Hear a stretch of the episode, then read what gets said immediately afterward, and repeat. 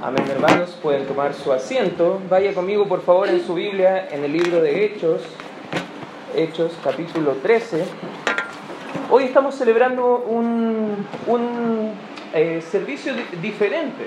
Un servicio probablemente el más importante que podamos tener en todo el año, eh, quizás 2020 o por lo menos hasta la fecha, porque estamos cumpliendo el patrón bíblico el día de hoy junto a la familia del hermano Carlos, la hermana Arlet, que van a estar saliendo eh, mañana mismo incluso a, a Parral, a sentarse, establecerse como familia y Dios mediante las próximas semanas, en los próximos meses, ya estar entrando de lleno en la fundación de una iglesia. Ahora, cuando pensamos en la fundación de una nueva iglesia y en un servicio como el día de hoy, a veces hay iglesias que piensan que esto es un poco extraño que una iglesia esté fundando otras iglesias. Pero la verdad es que en la Biblia tenemos un patrón claro que la forma que vamos a alcanzar el mundo entero como iglesia no es ninguna otra forma más que fundando más iglesias que prediquen la sana doctrina. Por eso, cuando entendemos y vamos al libro de Hechos, vamos a ver que del comienzo la misión de Dios para nosotros como iglesia fue que nosotros alcanzáramos hasta lo último de la tierra. Pero ¿qué pasó? La iglesia en Jerusalén estaba establecida ahí y al parecer no estaba pensando fuera de sus fronteras, no estaba pensando más eh, allá de las cuatro paredes que estaba establecida. Pero nosotros también no debemos pensar que la obra del Señor se trata únicamente de estas cuatro paredes donde nos estamos reuniendo. Y llegó un punto donde hay algunos obreros en el capítulo 13 que habían en una iglesia en Antioquía en, en, Siria, donde estaban sirviendo al Señor, ayudando en su iglesia local de forma fiel y regular, y Dios está moviendo el corazón de algunos obreros, acá en el libro de Hechos capítulo 13, para poder salir a fundar más iglesias. Es lo que nosotros conocemos en la Biblia como los primeros viajes misioneros del apóstol Pablo. Y en Hechos capítulo 13 vemos que ahora el Evangelio estaba extendiéndose a otras ciudades. En el, libro, en el libro de Hechos probablemente vamos a encontrar aproximadamente 40 ciudades donde el Evangelio estaba llegando, donde personas estaban compartiendo, donde iglesias se estaban fundando. Y desde Antioquía comienza un movimiento de fundación de iglesias donde nosotros también queremos seguir ese modelo, el modelo que estaba en Antioquía, para que podamos también alcanzar el mundo entero. Y en Hechos capítulo 13, fíjese lo que dice la Escritura, en el versículo 1 dice, había entonces en la iglesia que estaba en Antioquía profetas y maestros, aquellos que estaban enseñando la palabra del Señor. Fíjate lo que sigue diciendo, Bernabé, Simón, el que se llamaba Níger, Lucio de Sirene, Manaén, el que se había criado junto con Herodes el tetrarca, y Saulo, que más adelante lo vamos a conocer como el apóstol Pablo. Y fíjate lo que dice el versículo 2, dice, ministrando estos al Señor y ayunando, dijo el Espíritu Santo, apartadme a Bernabé y a Saulo para la obra a los que los he llamado.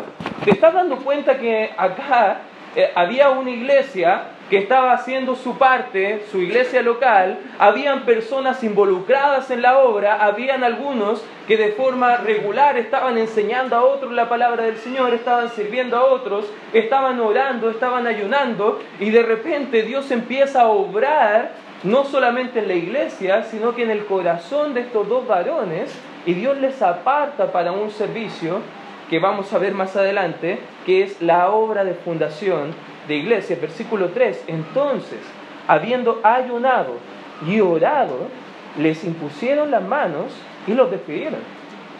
Ahora esto es muy bonito porque aquí comenzamos a ver que la obra empieza a avanzar agresivamente. Ahora vemos que familias estaban saliendo, me imagino que ese servicio fue como el servicio que estamos teniendo el día de hoy, donde hay gente muy querida por nosotros, hay gente que estaban sirviendo dentro de nosotros, hay gente que nosotros nos va a doler desprendernos de ellos, porque estamos enviando probablemente a los mejores a la obra, al campo misionero, porque son personas que se han demostrado fieles dentro de nosotros.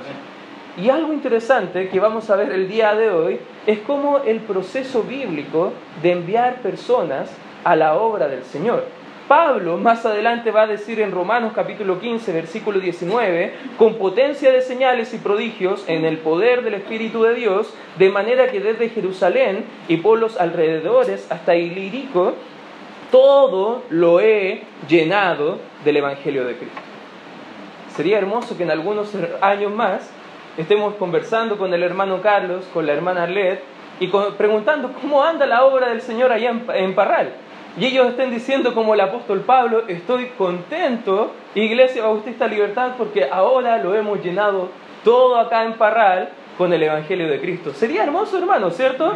Y no solamente hermoso eso, sino que ellos puedan reproducir lo mismo y fundando otras iglesias, enviando a otros obreros. Porque esa es como la cadena de fundación de iglesias va a ayudar a que todas las personas en este, en este mundo puedan conocer el Evangelio de Cristo. Dios les envía, nosotros como iglesia debemos cuidar. Amén, hermanos. Porque es fácil decir que Dios les bendiga, hermanos. Es fácil decir que Dios les ampare y que les ayude. Pero como iglesia que le está encomendando la obra del Señor, como iglesia, como Antioquía en aquel tiempo, también nosotros tenemos responsabilidades. Y hay dos principios bíblicos que podemos desprender de este texto de forma bien rápida que me gustaría estudiar con ustedes. En primer lugar, es Dios el que dirige a hombres a la obra. Sin lugar a dudas, si tú conversas con la familia del hermano Carlos, la hermana Arlet, tú puedes solamente escuchar de sus bocas que Dios ha obrado, ha obrado en sus corazones, ha obrado a través de que ellos han estado sirviendo, han obrado poniendo una carga y una pasión por el sur de nuestro país. Y sin lugar a dudas es Dios obrando en ellos. Hay un misionero eh, que estuvo en la India y en Persia, Henry Martin, que dijo una vez, el espíritu de Cristo es el espíritu de las misiones. Y cuanto más nos acercamos a Él, más intensamente debemos ser misioneros.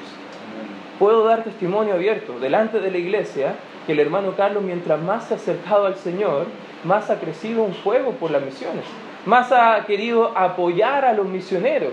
Él incluso ha estado sirviendo dentro de nosotros como encargado de misiones durante el último tiempo y hemos visto cómo Dios ha estado bendiciéndoles a ellos como familia y a través de ese servicio Dios ha estado colocando un deseo en su corazón, como dice en Filipenses capítulo 2 versículo 13, porque Dios es el que en vosotros produce así el querer como el hacer, por su buena voluntad.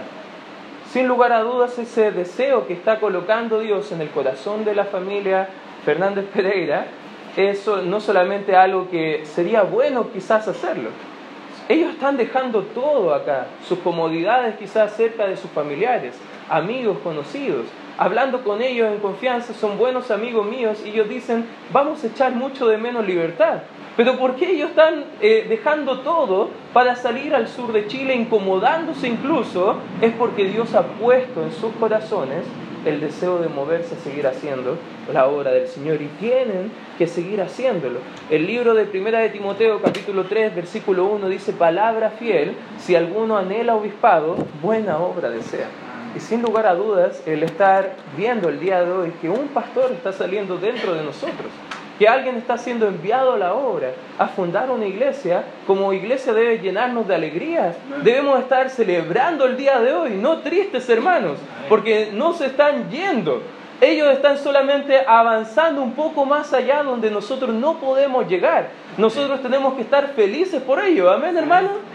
Debemos estar celebrando este día porque Dios está dirigiendo hombres a su obra. Ellos están sirviendo en su iglesia local, Dios está confirmando su llamado a través de la iglesia, está encargando incluso en la vida de, de mis hermanos el estar entrenando a otros.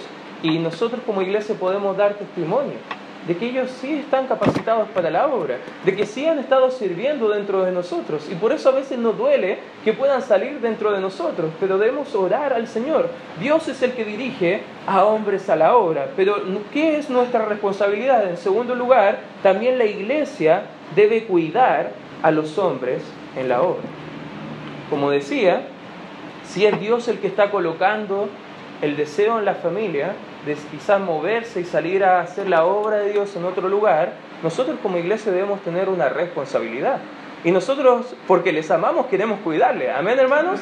Porque les amamos, vamos a hacer lo que la Biblia enseña. ¿Y qué puedes hacer, hermano, para cuidar a la familia del hermano Carlos? ¿Qué puedes hacer tú para cuidar a la familia del de la hermana Arlet con el, Davidcito? Y también viene un hijo o una hija, no sabemos que viene todavía en camino, pero ¿qué debemos hacer nosotros como iglesia que les amamos y queremos cuidarles? Bueno, la Biblia va a mostrar varias cosas. Acompáñame por favor rápidamente en el libro de Efesios capítulo 6.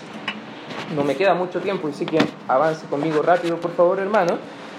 En el libro de Efesios capítulo 6, versículo 18 y 19, dice la palabra de Dios, orando en todo tiempo, con toda oración y súplicas en el Espíritu, y velando en ello, en toda perseverancia y súplica, por todos los santos, fíjate el 19, y por mí, dice el apóstol Pablo, a fin de que al abrir mi boca me sea dada palabra para dar a conocer con denuedo el ministerio, perdón, el misterio del Evangelio algo por lo que tú puedes orar, no solamente para que Dios provea recursos para la familia, que sí es importante, amén hermanos, pero también debes orar para que Él sea exitoso cuando predique el Evangelio. Debes estar orando para que, como dice el libro de Colosenses, rápidamente conmigo, o velo en pantalla quizás mejor, en Colosenses capítulo 4, versículo 2 al 3, fíjate lo que dice la Escritura, perseverad en la oración, velando en ella con acciones de gracias, versículo 3, orando también al mismo tiempo por nosotros, para que el Señor nos abra puerta para la palabra, a fin de dar a conocer el misterio de Cristo, por el cual también estoy preso. Debemos estar orando por ellos. Debemos estar orando para que puertas se puedan abrir para ellos. Debemos estar orando para que personas que están deseando saber y conocer al Señor, ellos sean la respuesta que Dios les envía para que les compartan el Evangelio, ese misterio que está en sus mentes, que no pueden comprender la salvación que es en Cristo Jesús, y ellos puedan llegar al entendimiento claro de cómo ser hijos de Dios, que ellos puedan ser efectivos en su ministerio, que podamos orar por ellos. Segunda de Tesalonicenses capítulo 3 también habla en el versículo 1, dice, por lo demás hermanos, orad por nosotros para que la palabra del Señor corra esta es la idea de que avance rápido. Estamos en una urgencia, hermanos. Cristo puede venir en cualquier momento. Y ellos deben tener la urgencia y la diligencia de querer compartir prontamente del Señor con más personas. Y dice la Escritura, y sea glorificada así como lo fue entre vosotros. Versículo 2, y para que seamos librados de hombres perversos y malos, porque no es de todos la fe. Sin lugar a dudas, van a haber oposiciones de su ministerio. Sin lugar a dudas van a pararse gente que no va a estar contenta de que se funde una iglesia donde Dios está dirigiéndoles a ellos a la obra y nosotros también debemos estar orando para que sean librados de toda dificultad, que sean librados de todos los estorbos y los tropiezos que va a querer colocar Satanás. Hermanos, la oración es fundamental también en la obra misionera. Amén, hermanos. Y si queremos cuidarles, tenemos que estar comprometidos a orar por ellos. También quizás en algún momento, y lo vamos a estar coordinando junto con el pastor Jason, quizás más adelante, cuando ya todo el plan esté andando, sería interesante que varios de nosotros también viajemos quizás para la fundación de la iglesia.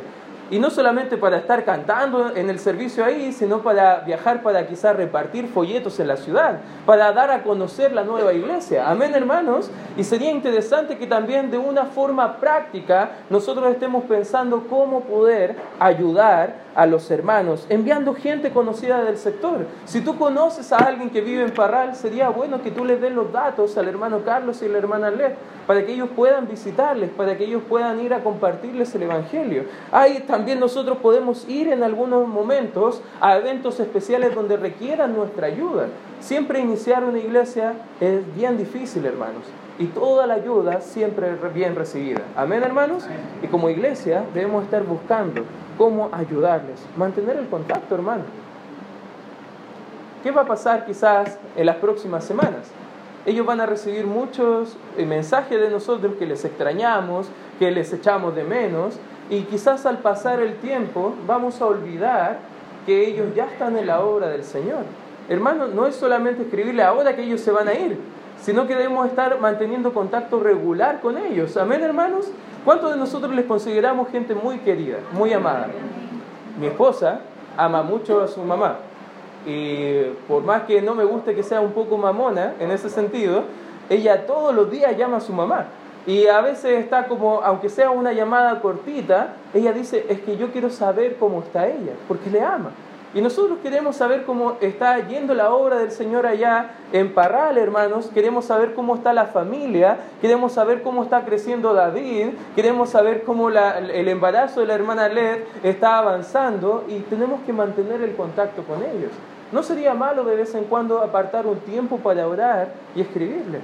Apartar un tiempo quizás para mandarle una carta animándoles a la obra, animándoles en momentos que ellos sientan flaqueza. Son cosas que podemos ayudar de forma práctica como iglesia local. Y también algo más que estaba orando y considerando como iglesia, cómo cuidarles a ellos, también en el libro de Filipenses capítulo 4, acompáñenme ahí por favor, en el versículo 15, también usted puede ayudarles cuidándoles a través de la ofrenda económica misionera.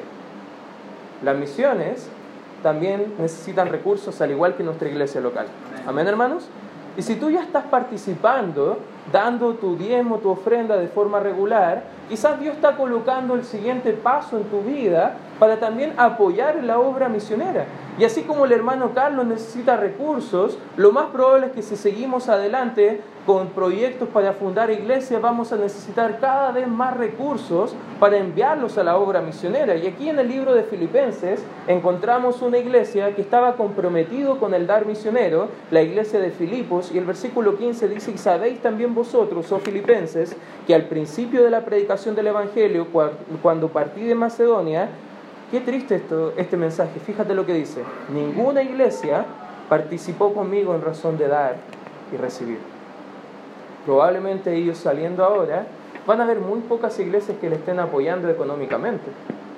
Y nosotros como iglesia debemos estar pagando el precio, dando sacrificialmente, para que a ellos no les falte nada para que ellos puedan eh, hacer la obra no preocupándose por lo económico, sino preocupándose por las almas, preocupándose por edificar la iglesia. Hermanos, es triste que hay iglesias que no entienden la importancia de dar a misiones. Y como Iglesia Bautista Libertad sería bien importante que usted y yo consideráramos poder dar a la obra misionera si no estamos dando, y si está dando, quizás considerar dar un poco más sacrificialmente porque necesitamos obreros en la obra, necesitamos que obreros sean exitosos en la obra. Versículo 16 dice, pues a una tesalónica, perdón, versículo 15 al final dice, si no vosotros solos. 16, pues ni a, una tesalónica me enviasteis una y otra vez para mis necesidades.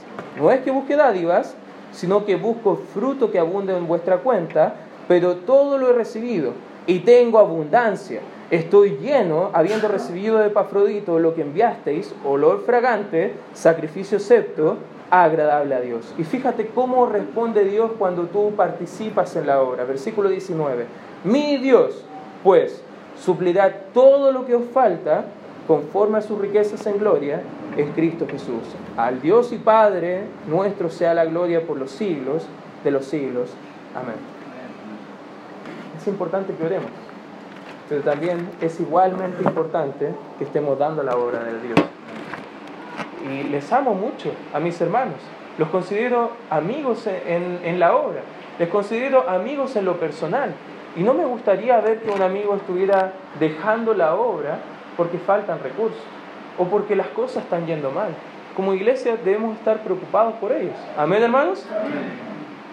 Dios le está dirigiendo.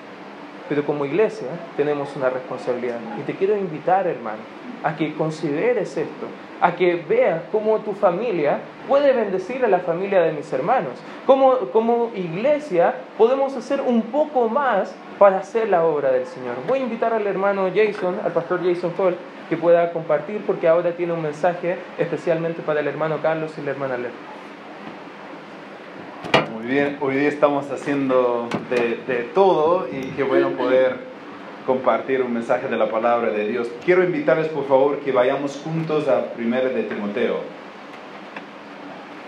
Francisco nos ayudó teniendo un desafío a la iglesia enviadora y quiero tomar un momento para desafiar a los que están por salir. Primero de Timoteo capítulo 1 y vamos a leer del versículo 12 al 13. Bueno, partimos en el 11 para ver el contexto un poco más. acá la Biblia dice, según el glorioso evangelio del Dios bendito que a mí me ha sido encomendado. Aquí Pablo está hablando de, de que él recibió el cargo de parte de Dios, de ser mensajero del evangelio. En Romanos capítulo 1, él habla de cómo él fue apartado al Evangelio. El Evangelio fue entregado a ese trabajo. En el 12, Pablo dice a Timoteo, ojo, Pablo, el, el misionero, el fundador de iglesias, el quien preparó a Timoteo, le dice a él, doy gracias al que me fortaleció, a Cristo Jesús, nuestro Señor, porque me tuvo por fiel poniéndome en el ministerio. Me tuvo por fiel poniéndome en el ministerio. Entonces cuando nosotros vemos este texto, y hablando a, Carlos y a Led en, en particular, y Carlos sobre todo, entonces acá Pablo nos hace entender que cuando hablamos de ser un ministro, cuando hablamos del, del, ministerio que Dios te ha dado a ti, debes entender que Dios es el que te dio el propósito. Dios te dio el ministerio. No es algo que inventaste, no es tu idea, no es mi idea, no es tu plan, no es nuestro plan, sino es el plan de Dios. Es la obra de Dios. Y Él de una forma que es, difícil explicar a la gente que, que, no es creyente, Él ha puesto en el corazón de, de ciertas personas el deseo de rendir todos sus sus búsquedas en la vida, todos sus deseos, todos sus planes, todos sus sueños, ya todo rendido a Él para dar la vida a la obra. Y acá debes recordar, Carlos, que Él te ha puesto en el ministerio. Tal vez tú y yo podríamos decir que no nos sentimos suficientemente fiel para ser considerado, pero Dios como dice acá de, Pablo, ya Dios le tuvo a él por fiel y le puso en el ministerio. Lo curioso en el 13, Pablo dice, habiendo yo sido antes blasfemo, perseguidor e injuriador, mas fui recibido a misericordia, porque lo hice por ignorancia en incredulidad. Pero la gracia de nuestro Señor fue más abundante con la fe y el amor que es en Cristo Jesús. Cuando abundó el pecado, sobreabundó la gracia. Y a pesar de todo el trasfondo de Pablo, Dios le salvó, Dios le rescató y Dios hizo algo lindo a través de él. Y bueno, aquí estamos enviando a Carlos y a Led a la obra. Y debes recordar que Dios te dio un propósito. En los días que difíciles debes despertarte sabiendo que eso no es un plan tuyo, no es un plan que estás probando, no es algo que se te ocurrió, sino la misma convicción que tienes ahora, que Dios te ha guiado la obra, que te ha puesto en la obra, que es la convicción que nos mantiene fiel en los momentos difíciles, los momentos bonitos, los momentos de, de felicidad y de tristeza. Dios nos puso en el ministerio. Y Pablo sobre todos nos muestra lo, bueno, lo malo y lo feo del ministerio. Feo en el sentido de la persecución, la dificultad, el sufrimiento, la carga que llevaba sobre sus hombros. Pero Dios le puso en el ministerio. Y la actitud de Pablo es curiosa, porque él dice en la primera parte del 12, ¿cuáles son las primeras dos palabras de Pablo? Doy gracias. Doy gracias. ¿Cuál es la actitud que debes tener en cuanto a la obra? Bueno, claro, vienen dificultades y pruebas y, tiempos difíciles levantando una obra, tiempos cuando estarán solos, donde pasarán por momentos de, mucho peso, Él incluso va a decirle a Timoteo en el, en el próximo capítulo y bueno, el siguiente libro que él le va a escribir, va a hablarle de todo el peso que va a tener que llevar para seguir adelante. Pero Pablo le dice, doy gracias, doy gracias al que me fortaleció, a Cristo Jesús nuestro Señor. ¿Por qué? Porque me tuvo por fiel poniéndome en el ministerio. La actitud nuestra cuando pensamos en el propósito que nos ha dado es una actitud de gratitud. Doy gracias a Dios por el privilegio. No es, no es una, una carga, no es un sacrificio, sino es un privilegio servir al Rey de los Reyes y dar algo pequeño de esfuerzo humano para agradecer todo lo que Él ha hecho por nosotros. Entonces, ten la actitud correcta, dándole gracias a Dios por el privilegio de servir en el ministerio. Entonces, hablando del hecho que eres un ministro, Dios te da el propósito. Pero no solamente Dios te da el propósito, pero en segundo lugar, Dios te da la fuerza. Dios te da la fuerza el versículo 12. Doy gracias al que me fortaleció. ¿Quién le fortaleció a Pablo? Era Dios. ¿Quién te va a fortalecer a, ti, Carlos? Es Dios. Claro, puedes, como fue el desafío de, Francisco a la iglesia, puedes cobrar ánimo por, por amigos y, las oraciones y, y los mensajes de texto, las visitas, pero sobre todo tu andar con Cristo es lo que te va a llevar de, paso en paso, de día en día, de mes en mes, en año en año, la relación con Cristo, el tiempo en la lectura de la palabra de Dios, tu andar con Cristo. Nosotros tenemos atrás un triángulo que quizás ustedes han visto en algún momento y si no sabes de qué se trata parece extraño, ¿no? Ser, hacer, servir, entrenar. ¿De qué estamos hablando? Bueno, la meta principal es entrenar a otras personas para la obra. Pero si vemos la base de la vida espiritual de cada uno de nosotros, es el nivel del ser, quienes somos, quienes somos cuando nadie más está mirando, quienes somos en nuestro corazón, en nuestros pensamientos. Y lo que hacemos nace de quienes somos. Incluso la Biblia habla de de que las palabras nuestras nacen del corazón, salen del corazón. Entonces, lo que hacemos y cómo servimos viene del nivel de quienes somos. Y yo te animo a ti, Carlos, estás por entrar en una etapa de la vida con muchos quehaceres, muchos quehaceres.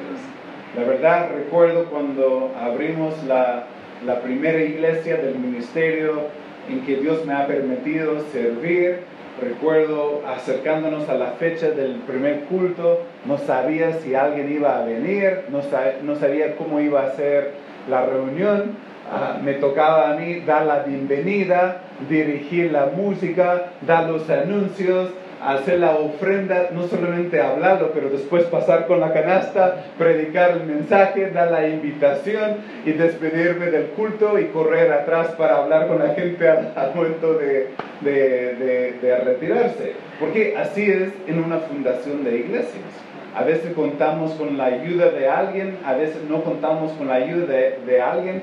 Tuve un seminarista que llegó para ayudar de afuera y, él me ayudó un poco con ministerios de niños y, algunas cosas para en, los primeros cultos, pero después nos dimos cuenta que no era tan apto para esto, entonces ya Lori tocaba el teclado con Joshua en sus piernas porque él tenía como tres meses de edad en aquel entonces. Hoy en día sería un poco difícil cargarle las piernas porque es más grande que ella. Pero bueno, quizás él puede cargar a su mamá en sus piernas.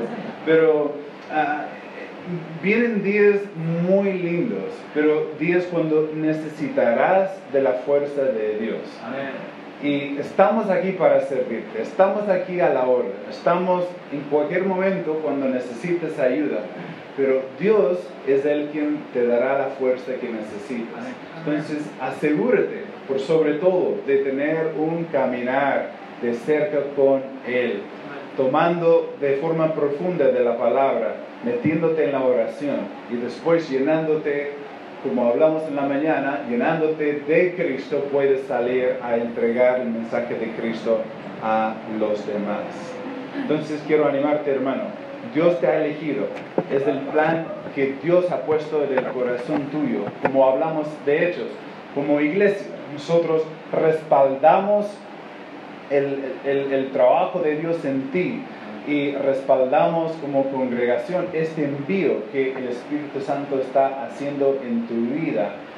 Recuerdo que le conocí a Carlos, no, no, no recuerdo qué año, 2007, 2008, 2008 fue.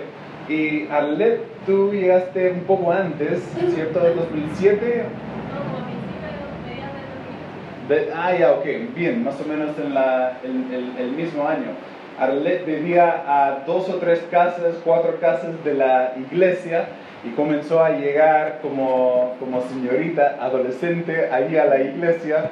Entonces Carlos comenzó a llegar, recuerdo la primera vez que hablé con Carlos, llegó después de la reunión y tenía preguntas y dudas y nos juntamos y comenzamos a hablar de muchos asuntos de la Biblia. Yo le pasé un libro y él lo leyó en poco tiempo y llegó con una lista de preguntas y pensé, hay algo diferente de este joven. Y fuimos conociéndonos, pasando mucho tiempo juntos en, en estos años y después cuando abrimos la iglesia acá, hace ya cuatro años, llegaron ellos dos Uh, él tuvo que esperar a, a, leer un poco porque él era un poco mayor y ella era bastante menor, entonces fue esperando, ella por fin llegó a ser adulta y ya formaron familia, siempre le molesto acerca de eso, en aquel entonces más que hoy, porque ahora ya no es, no es, no es gran cosa, pero en aquel entonces era levemente gran cosa, pero gracias a Dios que ahora Dios ha hecho algo lindo en sus vidas y hemos podido ser testigos acá de todo lo que Dios ha hecho. Y damos gracias a Dios por la oportunidad que tenemos el día de hoy de seguir en este proceso, enviándole a la obra. Pero no es el fin del proceso, sino es uno de los primeros pasos nomás. Y estaremos nosotros viendo cómo seguir colaborando, ayudando y siendo parte de la obra uh, de forma presencial cuando se puede, obviamente a través de las oraciones, la ofrenda y esperando que Dios haga una obra importante allí en Parral. Vamos a tomar un momento para orar. Padre, te agradezco por lo que hemos visto de la palabra de Dios. Te agradezco, Señor, por cómo, cómo Carlos y Alet han sido fieles, han sido fieles a ti, a tu obra.